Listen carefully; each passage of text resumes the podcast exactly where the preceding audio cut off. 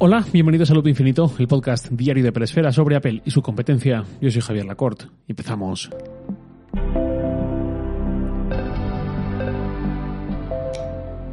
Dentro de poco vamos a llegar a enero, vamos a llegar a principios de año 2023, época de buenos propósitos, todo esto típico, y eso también va a pasar a veces por ideas de compra, siempre mucha planificación, muchas renovaciones a la vista, qué quiero hacer este año, qué proyecto quiero meterme, qué quiero empezar a hacer, quiero más deporte, quiero otro tipo de eh, proyecto profesional, quiero hacer algo por mi cuenta, un montón de cosas, y eh, a cuento de eso, eh, pues como decía, eso también pasa por esas ideas de compras y planificaciones. Así que he pensado en hacer un pequeño repaso a todos los productos que tengo, que he comprado de Apple, algunos cedido, aunque ya solo uno, y en cualquier caso para ver en retrospectiva esas decisiones sobre ciertos productos y ver qué haría ahora respecto a ellos. ¿Los compraría los mismos? ¿Cambiaría mi decisión? ¿O qué ocurriría sabiendo lo que sé y habiendo experimentado lo que sé con esto, con el tiempo que llevo con ellos en mi poder, digamos?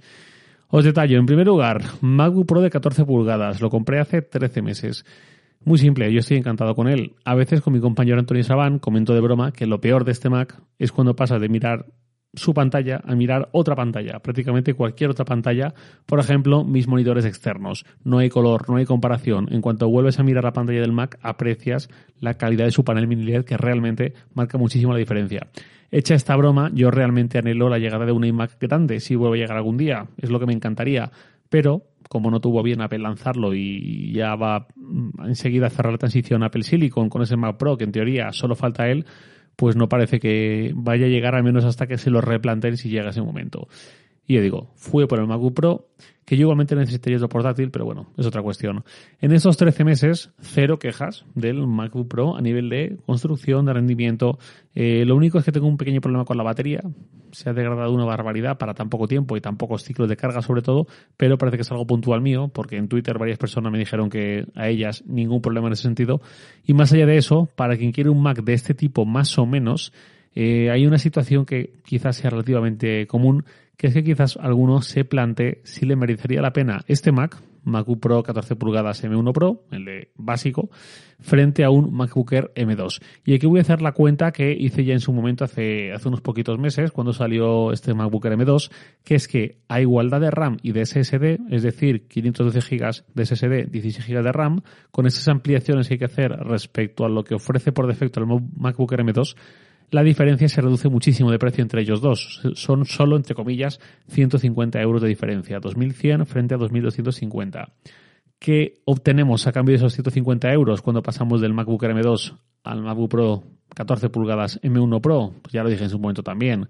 Una pantalla mucho mejor, más potencia, mm, más puertos. En general, creo que merece mucho la pena esa diferencia. Si el día de mañana Apple reposiciona nuevamente al MacBook Air M2, posiblemente escogería un R, es decir, eh, si por lo que sea eh, gana más, eh, quizás más RAM sobre todo, por ejemplo, o quizás más SSD a su precio básico, o si vemos una hipotética bajada de precios, ojalá. En ese caso, posiblemente escogería un R, pero vista la subida de precio de este año, Mm, yo creo que compensa. Lamentablemente creo que lo que ocurrirá es que Apple va a reposicionar al MacBook Pro de 14 pulgadas para subirlo de precio y adecuarlo un poco a su nuevo esquema, cosa que honestamente pensaba que a esas alturas ya habría ocurrido. Yo pensaba que visto lo visto durante todo este año con subida de precios incluso de productos antiguos, ya digo, yo asumí que este MacBook Pro le quedaban los días contados con este precio, pero de momento, al menos a 5 de diciembre, cuando sigue grabando este episodio, lo mantiene. Ya digo, eh, con lo que tenemos en el escaparate hoy en día, creo que fue una gran decisión comprar ese Mac, también justo antes de que subieran los precios, y, de momento ese producto se libra, pero bueno, eh, creo que fue una gran decisión. Sigo con otra decisión que fue la del iPad Air de cuarta generación, que compré va a hacer ahora dos años, enero de 2020 más allá de quedarse sin algún añadido específico de iPadOS y tal, creo que he envejecido bien, tampoco es que haya pasado mucho tiempo. Y sobre todo creo que hice bien en quedarme en el iPad Air de cuarta generación y no en un posible iPad Pro de 11 o 13 pulgadas, porque ahí el salto de precio era muy considerable y yo no lo hubiese aprovechado. El iPad Pro creo que es para quien quiere o bien darse el gustazo e ir a por lo mejor, no lo digo a malas, es una cosa muy respetable que yo no hice con el iPad, pero hice y hago en otros tipos de ámbitos, o bien para la gente que va a sacar partido de verdad a sus funciones diferenciales, empezando sobre todo por la faceta más creativa de ilustradores, etcétera. Hoy, si tuviera que elegir, si tuviera que ir a por un iPad, creo que tendría claro que iría a por el de décima generación presentado el mes pasado o el anterior. Fui bastante crítico con él tras la presentación, tanto por lo del pencil y todo aquello, como por el teclado que tiene, que es fantástico, pero es demasiado fantástico para lo que es este modelo. Eso no significa que quiera que lo empeoren. Lo, que me gustaría es que dejasen el de los iPad Pro por lo menos a la misma altura eh, y no careciendo las teclas de función. Pero más allá de eso, es un producto mucho mejor. Claro, también ha subido mucho de precio, muchísimo, más de un 50%. Pero hoy por hoy, salvo que le des mucha importancia a cosas como la pantalla laminada, que es importante y se nota, pero para un uso no muy intensivo creo que es más que soportable, yo recomendaría ese por encima de los siguientes, por encima del Air o del Pro. Cuestión aparte es el iPad mini, que depende mucho de tamaños y de qué vayas a hacer con él y de dónde lo quieras meter, si te apetece meterlo en un bolso que es pequeño y quieres que te quepa, o incluso en un bolsillo de chaqueta, algo así. Yo siempre he tenido un pequeño fetiche con el mini porque eh, yo soy un feliz usuario de Kindle, pero últimamente me parece, Kindle me parece imbatible para leer, pero últimamente el iPad mini me parece que ha mejorado en cuanto a lectura. Una de mis quejas era lo excesivamente fácil que es distraerse con un iPad, mientras que en el Kindle no existen esas opciones. En un iPad puedes crear un modo de concentración que se active automáticamente cuando te pones a leer y que te bloquee todo, todo tipo de notificaciones para no tener ninguna distracción mientras lees. Pero así todo, el Kindle, empezando por la pantalla y acabando por la batería, me parece mucho más idóneo. Sigo, iPhone 14 Pro, el producto de cesión que os decía, que ya os expliqué en su momento.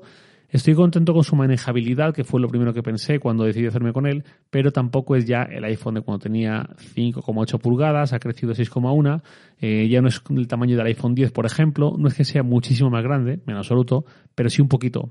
Y definitivamente no es un iPhone tipo SE, con lo cual la manejabilidad como tal es mejor que la del modelo Max, pero tampoco es muchísimo, muchísimo mejor. Y la batería, pues qué queréis que os diga, es imposible haber usado el 13 Pro Max durante todo un año y luego no echarlo de menos. Es difícil, pero quizás si volviese atrás, sí escogería el 14 Pro Max, sobre todo por esa batería. Pero claro, hablamos de una cesión. Lo suyo es hablar en términos de coste. Una vez metido en un 14 Pro, pagando los más de 1.300 euros que cuesta, pagaría 150 más por el Pro Max.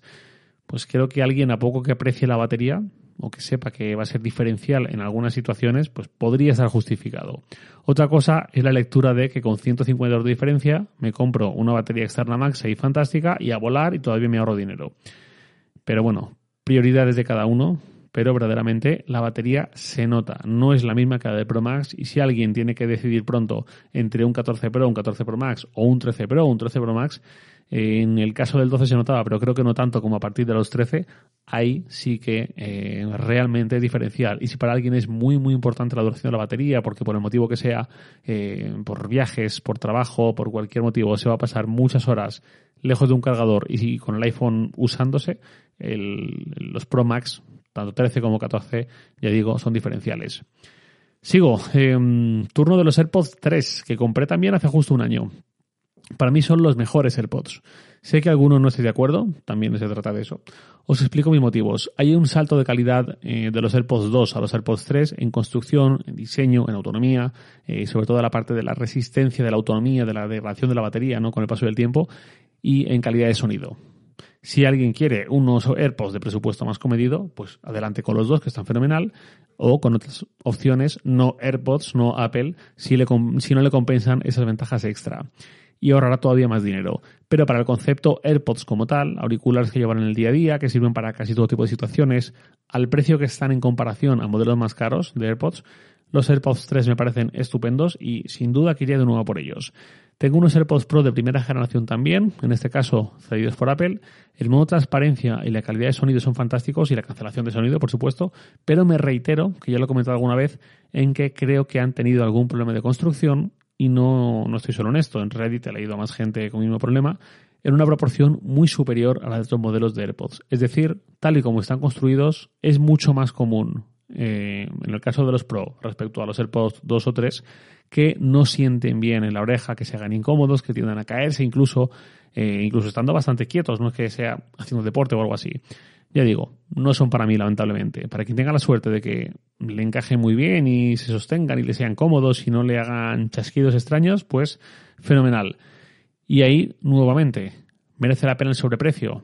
En mi opinión, sí merece la pena si vas a estar expuesto constantemente o con mucha frecuencia a momentos en que requieres la cancelación de ruido. Por ejemplo, personas que cojan el tren todos los días, o personas que se suban al autobús todos los días, o personas que viajan con mucha frecuencia en avión, o entornos ruidosos, sobre todo de ruidos tipo avión, ¿no? que es para lo que se inventó la cancelación de ruido y lo que inspiró eso, que es este ruido eh, pues más o menos constante, que es mucho más fácil de cancelar que una algarabía, que gente gritando en una cafetería, por ejemplo. De ahí vamos, ya que hablamos de cancelación de ruido, a los AirPods Max, que los compré hace casi dos años, a principios del 21. Estos auriculares, si alguien quiere pura calidad de sonido, bueno, pura, pura calidad de sonido, seguramente se va a precios todavía superiores. Pero para este tipo de auricular inalámbrico, con este diseño más o menos eh, y una buena calidad de sonido, seguramente con alternativas como la de Sony, los XM4, los XM5, le van a dar lo mismo, quizás incluso más, mejor, en ciertas circunstancias, a la mitad de precio. Los Macs, en mi opinión, son para quien puede haber justificado pagar la otra mitad a cambio de esta integración profunda entre dispositivos de Apple, de este diseño que es espectacular, de la funda ya hablamos otro día, para quien no le importa demasiado que no tenga un botón de apagado, por qué no decirlo, y sobre todo para quien no vaya a usarlos como parte del ecosistema, sino más como un producto orientado a un dispositivo. Me explico. Si tú tienes unos auriculares, por ejemplo, que usas solo con el Mac para estar trabajando todo el día y no los sacas de ese uso, no los conectas a tu dispositivo, pues seguramente eh, con unos auriculares de otra marca vaya fenomenal, porque parte de la gracia de los AirPods Max es cómo van bailando, cómo se pueden ir conectando muy fácilmente de un lado a otro. Si usas unos auriculares así para estar con el iPhone en el día a día, para ir en el transporte público, para ir por la calle, cosas así, pues nuevamente, los Sony, cualquier otra marca, estupendo. En cambio, para cuando estás eh, una persona, pongamos, en un uso del tipo, trabajando en el Mac, luego eh, escuchando música, escuchando podcast, lo que sea en el iPhone, o también en el iPad en casa, o luego por la noche conectados al Apple TV para escucharlo vía AirPods y no molestar a la pareja o a la familia o al vecino quien sea. Ahí creo que tiene más sentido unos AirPods Max, eh, ya digo, como parte de la experiencia del ecosistema.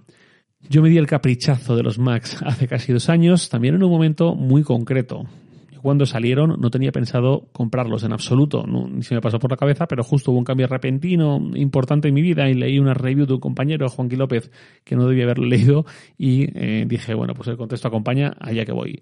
Si ahora mismo, imaginemos, eh, me roba los AirPods Max y tengo que comprarme otros auriculares de este estilo más o menos, tendría que pensarlo mucho, tendría que ver precios y ofertas, tendría que probar incluso, pero no descartaría ni muchísimo menos unos como los Sony eh, XM5 aunque quizás calidad-precio y comparándolos, creo que me iría antes incluso a por los XM4, que ahora están en un punto dulce muy bueno. Ahora por 250 euros es fácil encontrarlos.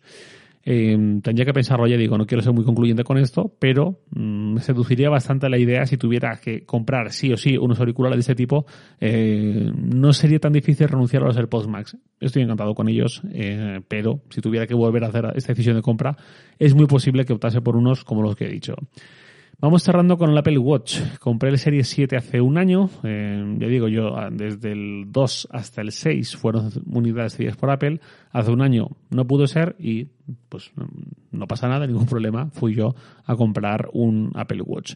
Lo compré de acero y de 45 milímetros y como todos los modelos de acero con LTE. Repetiría, no es algo que aconseje a cualquiera y de hecho hace poco conseguí, por ejemplo, un Apple Watch para un amigo, un amigo que es compañero de trabajo de algunos oyentes de este podcast y se lo dije muy claro, para lo que tú lo quieres y tal, un SE te va a ir fenomenal y un SE incluso de la generación anterior y serás muy feliz con él. Y efectivamente no parece nada descontento. En cambio, para mí, que todos tenemos productos que nos deslumbran, que nos gusta gastar más de lo habitual, digamos, en ellos, pues en mi caso es el Apple Watch, yo sí quería la mejor posible. Y aprecio el salto al acero, aprecio el cambio de material. Además, igualmente lo querría con LTE, así que la diferencia es menor respecto al aluminio, donde habría que sumar el LTE. Y sobre todo, como además es tamaño grande, 45 milímetros, que también tiene un cierto incremento, si yo, compras, eh, si yo comprase mi Serie 7 el equivalente en Series 8, es decir, acero 45 milímetros, el precio serían 900 euros.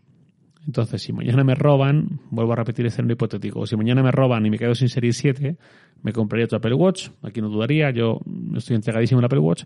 ¿Qué haría exactamente? ¿Un Series 8, como yo lo quiero, de acero, 45 milímetros? Esos son, como he dicho, 900 euros. pues seguramente iría a por el Ultra, por esos 100 euros más a cambio de más funciones, de ese tercer botón maravilloso al que le dedico un episodio, y de más batería, mayor pantalla, mejor pantalla, etcétera. Y ahí sí, eh, ¿qué es lo que me para mí también del Apple Watch Ultra? Cómo queda con ciertas correas. Yo tengo una extensa colección, mm, no es un reloj que solamente utilice entre semana o para hacer deporte, sino que le llevo puesto siempre en cualquier tipo de situación y tengo correas para todo tipo de situaciones porque es lo que he elegido, es lo que me gusta. Yo no me compraría un reloj para el cual hay algunas correas que mm, me gustan mucho y no le sienten bien, no las puedo usar. Pues yo curioseé mucho por Reddit y creo que eso podría ser salvable. Tendría que comprobarlo hasta el extremo. Tendría que irme literalmente a la Apple Store de Colón, de Valencia, eh, con, mi, colección de correas, con el estuche y empezaría a probar para ver que todas las que quiero conservar eh, quedan efectivamente bien y es razonable y puedo hacer ese salto. Así que efectivamente, ahora mismo iría por un Ultra, tentativamente quizás, pero teniendo mi Serie 7 fantástico y funcionando genial, lógicamente no lo voy a hacer. El día de mañana, cuando toque renovar, pues ya veremos, porque a lo mejor la situación ha cambiado y ya no me parece planteable esa compra y ni siquiera el de acero y me tengo que ir al aluminio. Puede pasar, pues, pues bendito problema, ¿no? Problema del primer mundo. Eh, pero si estáis en esa situación de me gusta el de acero, me gusta de 45 milímetros, pues os diría que tuvieseis en cuenta que la diferencia con el Ultra ahí ya se reduce mucho. Otra cosa es que hablemos de aluminio y sin LTE, que la diferencia es enorme, eh, pero bueno, en este caso concreto, creo que eh, tiene cierto sentido hacer esa elección. Y ese es el repaso que quería hacer sobre qué pasaría si tuviera que volver a escoger productos. Espero que os sea útil si estáis pensando en hacer algún tipo de renovación, o incluso no, aunque no lo hagáis ahora, pero pensando para el día de mañana si merecería la pena ir a por más o si me quedo como estoy. Ya digo, cada uno tenemos nuestras prioridades y todo esto, pero en mi caso, eh, esto es lo más honesto y sincero que os puedo decir. Os recuerdo, antes de finalizar, que mañana jueves 8 tampoco habrá episodio, también es festivo en España, así que ya volveremos a vernos las caras o escucharnos las, orejas el viernes 9. Y ahora sí, nada más por hoy, lo de siempre, os lo en Twitter, arroba jracort, y también podéis enviarme un mail a lacort.sataka.com. Loop Infinito es un podcast diario de Peresfera, publicado de lunes a viernes a las 7 de la mañana, hora española peninsular, presentado por un servidor, Javier Lacorte, y editado por Santi Araujo. Un abrazo, hasta pasado mañana.